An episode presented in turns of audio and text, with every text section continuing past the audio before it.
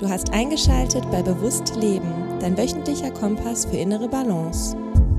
Herzlich willkommen zu Bewusst Leben und dieser Einzelepisode mit mir, dem Alex. Ja, ich lese aktuell einen dreiteiligen Bestseller. Ähm, normalerweise meistens Persönlichkeitsentwicklungsbücher und äh, alles, was in die Richtung geht, aber tatsächlich handelt es sich hier um eine Geschichte, die aber verzahnt ist mit Achtsamkeit. Und der Frederik hat in vergangenen Episoden mal auf diese Buchreihe von Carsten Dusse verwiesen. Und zwar ist der erste Teil Achtsam Morden. Den habe ich gelesen. Äh, ich habe ihn sehr gefeiert, verlinke ihn in den Show Notes. Es geht ja äh, tatsächlich um die Geschichte eines Anwalts, äh, ohne zu viel zu spoilern, der einen kriminellen Mandanten hat, also einen Rechtsanwalt, der einen kriminellen Mandanten hat und irgendwann auch aufgrund ganz vieler Umstände zu einem Achtsamkeitstrainer kommt und dann sein weiteres Leben in diesen sehr wirren Umständen mit Achtsamkeit bestreitet. Mehr erzähle ich nicht, sonst würde ich zu viel spoilern. Genau, und im zweiten Teil, der da heißt, das Kind in mir will achtsam morden, geht es auch um Achtsamkeit und auch wieder Besuche bei diesem Achtsamkeitstrainer, aber da wird dann der Fokus nochmal verschoben von den reinen Achtsamkeitsübungen hin zum inneren Kind und wie man damit besser umgehen kann und wie einem das hilft. Äh, dann gibt es auch noch einen dritten Teil, Achtsam Morden am Rande der Welt. Den habe ich noch nicht gelesen. Ich nutze das aber jetzt nur als Intro. Ich verlinke diese Bücher in den Show Notes, weil ich sie, also ich habe wie gesagt, ähm, jetzt äh, bin, bin am zweiten Teil dran, das sehr empfehlen kann, weil sie wirklich sehr, sehr gut geschrieben sind und ähm, man einfach Spaß hat, die zu lesen und sicherlich produktiver ist für das Gehirn, als abends vor der Glotze zu hängen. Genau. Warum mache ich diese Intro? Weil eben dieser zweite Teil, über den ich spreche, das innere Kind in mir will achtsam morden, bezieht sich sehr stark, darum resoniere ich da wahrscheinlich auch so mit, auf meine Therapiearbeit, die ich hier äh, immer mal wieder zum Thema mache. Und wir haben auch schon eine Episode, Frederik und ich, zusammen gemacht zum Thema das innere Kind. Und da hat sich bei mir viel getan, weil ich ähm, in der Zwischenzeit ja auch die eine oder andere Therapiesession hatte, in der ich mit dem inneren Kind kommuniziert habe, in Form einer Meditation. Das habe ich für mich auch schon privat gemacht und was wir dann weiterhin herausgearbeitet haben, also mein Bezug zu meinem inneren Kind, das möchte ich hier äh, in dieser Episode kurz zum Thema machen, weil es vielleicht mh, hm, hilft, euch ZuhörerInnen, dir ZuhörerInnen, bei sich selber auch nochmal anzusetzen, zu schauen, hm, was habe ich denn für ein Verhältnis zu meinem inneren Kind? Ist das gut? Ist das eher schlecht? Ist das getrennt oder habe ich da einen sehr direkten Zugang zu? Bei mir ist es ja so, ähm, dass ich aufgrund einer Verhaltensstörung und auch äh, eines Angsttraumas eine emotionale Schutzmauer äh, hochgezogen habe seit meiner Kindheit. Traumatisches Erlebnis hat dazu geführt, dass ich ja unterschiedliche Mechanismen entwickelt habe, die mich von meinem inneren Kind getrennt haben, ähm, weil das innere Kind in meiner Kindheit extrem verletzt wurde.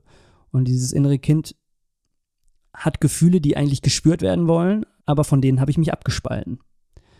Und ich lerne jetzt langsam durch all die, durch all das, wie ich mein Leben gestaltet habe in den letzten Jahren und ich es jetzt gestalte, wie krass ich tatsächlich auch von diesem inneren Kind getrennt bin und ich versuche aktuell ähm, die Kommunikation wieder aufzubauen. Und das Spannende ist, jetzt einfach mal kurz zu erklären, was für Trenner sich da aufgebaut haben und vor was diese Trenner, ich sage jetzt bewusst Trenner oder Bodyguards ist vielleicht ein bisschen der falsche Begriff, aber sind Trenner, äh, wovor die mich äh, beschützen wollen, also meinen gesunden Erwachsenen. Das vielleicht nochmal ganz äh, interessant auch zu, zu erklären vorab. Also es gibt den gesunden Erwachsenen, der ist rational denkend, der ist auch da, der ist auch am Start, der sorgt auch dafür, dass ich mein Leben auf die Kette kriege.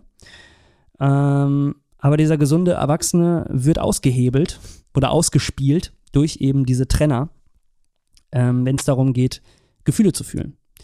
Und das kann so weit gehen, dass es einen im Leben tatsächlich so stark belastet, dass man sein oder dass der gesunde Erwachsene sein äh, Leben eben nicht mehr so gut auf die Kette bekommt. Denn warum soll's sonst kommt man an den Punkt und sagt, ich brauche therapeutische Hilfe. Genau das ist bei mir passiert. Und das verstehe ich jetzt mehr und mehr. Mhm. Oftmals möchte der gesunde Erwachsene gewisse Gefühle nicht fühlen, die das innere Kind mit sich rumträgt. Angst, Scham, Hilflosigkeit, Einsamkeit.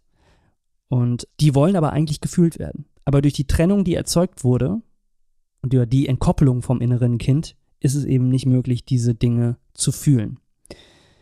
Das sind sehr gute Mechanismen äh, in der Phase, in dem ein, ein Trauma widerfährt. Wenn man also sehr jung ist und man hat zum Beispiel einen Verlust einer nahestehenden Person, genau das, was bei mir passiert ist.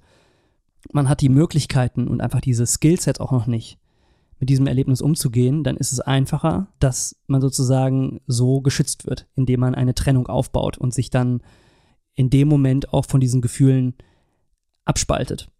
Das Problem ist, dass man sozusagen das innere Kind wie in einem Raum zurücklässt, den abschließt und weggeht. Und im Zweifel dieser Raum auch noch beschützt wird und man gar nicht mehr reinkommt. Genau das ist bei mir passiert. Und ähm, diese Trenner sind bestimmte Verhaltensmuster, die sich etabliert haben, die eben genau dafür sorgen, dass ich gar nicht erst in den Austausch komme mit dem inneren Kind. Bei mir sind das drei sehr prominente Verhaltensmuster und die möchte ich euch jetzt vorstellen. Das erste Verhaltensmuster ist der Kontrolleur.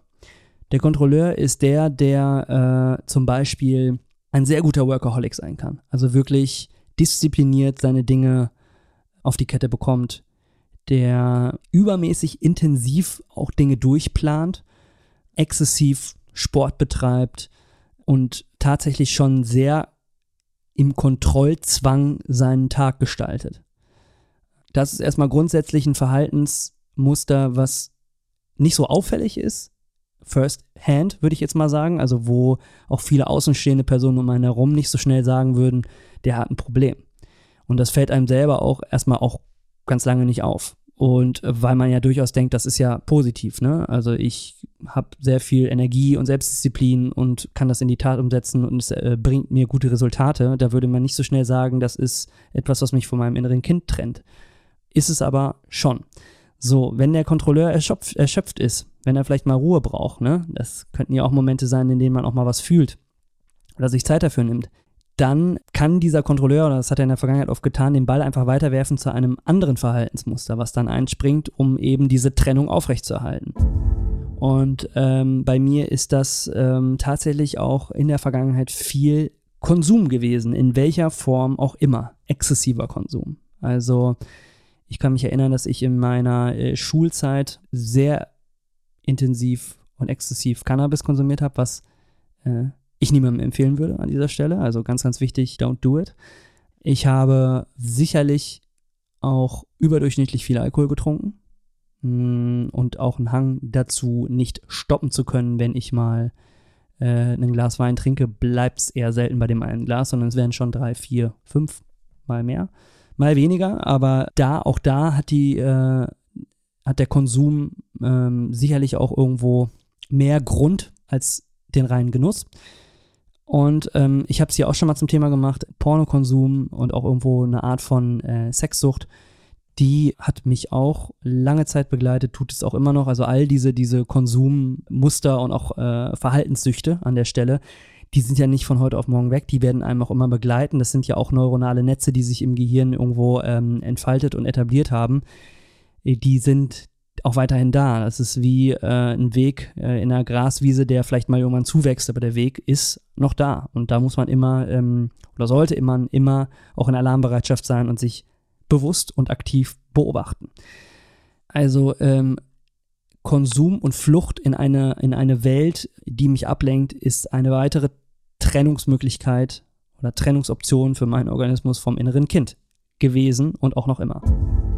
Und dann gibt's, und das ist jetzt spannend, auch noch Emotionen wie starke Wut, die gar nicht zwingend Emotionen sind, die das innere Kind fühlen möchte, sondern die mich davor beschützen, das zu fühlen, was das innere Kind fühlen würde und auch als Trenner fungieren. Ja, das ist dann zum Beispiel der aggressive Beschützer, haben wir ihn in der Therapie mal genannt. Und das ist eine, eine, eine ja, sehr, sehr starke Wut, die in Momenten hochkocht die manchmal unkontrollierbar erscheint, also die zum Glück keine Personen abbekommen, diese Wut, äh, so in der Form, äh, sondern eher Gegenstände. Aber es ist äh, eine, eine, ja, eine, eine, eine, eine sehr, sehr starke Wut, die eben genau auch das Ziel verfolgt, eben Ängste oder Gefühle wie Hilflosigkeit, Einsamkeit, Scham äh, die dahinter stehen, nicht fühlen zu müssen. Und das sind jetzt mal drei Beispiele für Verhaltensmechanismen in meinem Leben, die auch noch immer aktuell sehr erfolgreich dafür sorgen, dass ich an das innere Kind sehr schwer rankomme und ähm, mich manchmal wie eine emotionale Frostbeule erscheinen lassen. Das im letzten Jahr erkennen zu dürfen, durch therapeutische Arbeit, durch aber auch das Lesen von eben bereits genannten Büchern, hat mich unglaublich viel stärker gemacht und hat mir meine Augen sehr, sehr stark geöffnet. Und das bedeutet nicht, dass ich jetzt das unglaublich schnell in den Griff bekomme, aber es hat mir ein Verständnis über mich selber ermöglicht, was vorher unmöglich gewesen, gewesen wäre. Und ermöglicht mir jetzt eine Grundlage oder auf einer Grundlage laufen zu können, auf der es möglich ist, diese Dinge vielleicht aufzulösen und auch ein Verständnis ähm, für das innere Kind zu bekommen und auch mir, mir selber die Möglichkeit zu geben, da langsam äh, den Kontakt aufzubauen. Und wenn man diese Erfahrungen macht, das eine oder andere Mal, dass das gut sein kann, mit dem inneren Kind zu kommunizieren, dann ist es auch äh, immer einfacher möglich, dies zu tun. Ich muss sagen, dass ich mich davor immer noch sehr wehre. Es immer ein super ungemütliches Gefühl ist, in diesen Kontakt zu gehen. Und für mich ist es jetzt schon der Riesenteilerfolg, einfach überhaupt zu realisieren, dass das wichtig ist und dass das wichtig sein wird, auch noch viel häufiger zu tun. Und da, äh, Thema Selbstwert, ähm, will ich mir an der Stelle mal hier ganz eigennützig selber auf die Schulter klopfen und auch imaginär jedem von euch ZuhörerInnen auch auf die Schulter klopfen, die das schon erkannt haben und daran arbeiten.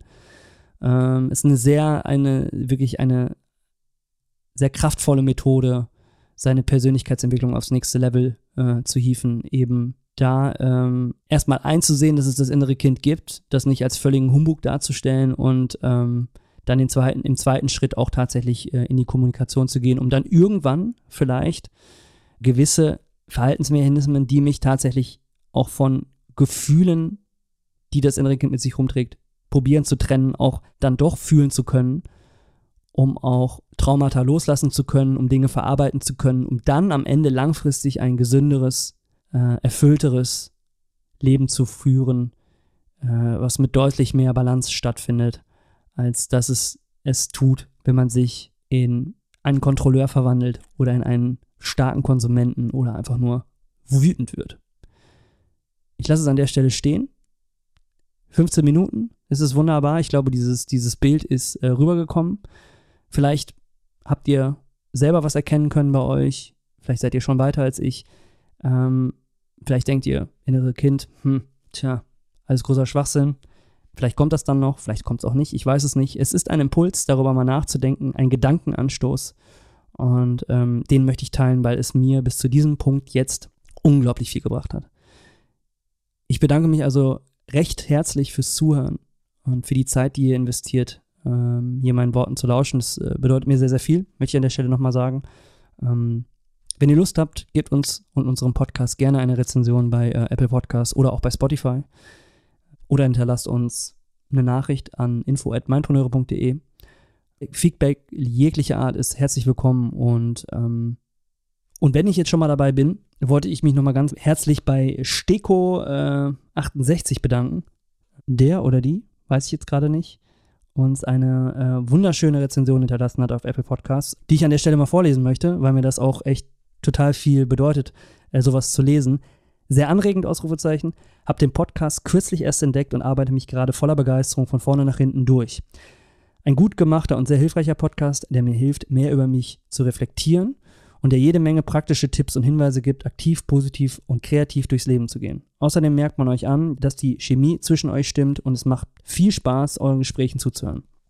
Ja, äh, Steko68, vielen lieben Dank äh, auch nochmal für diese Rezension. Wir werden uns bemühen, dass wir in der nächsten Episode natürlich wieder zu zweit am Start sind. Ähm, aber trotz alledem, genau diese Nachrichten sind es, warum wir solche Episoden machen, warum ich mich tatsächlich auch so öffne, wie ich es in dieser Episode wieder getan habe. Und äh, hoffe, da dir, euch irgendwo in irgendeiner Form weiterzuhelfen. In dem Sinne, bleibt in Balance. Wir sprechen uns, hören uns bald wieder. Ciao.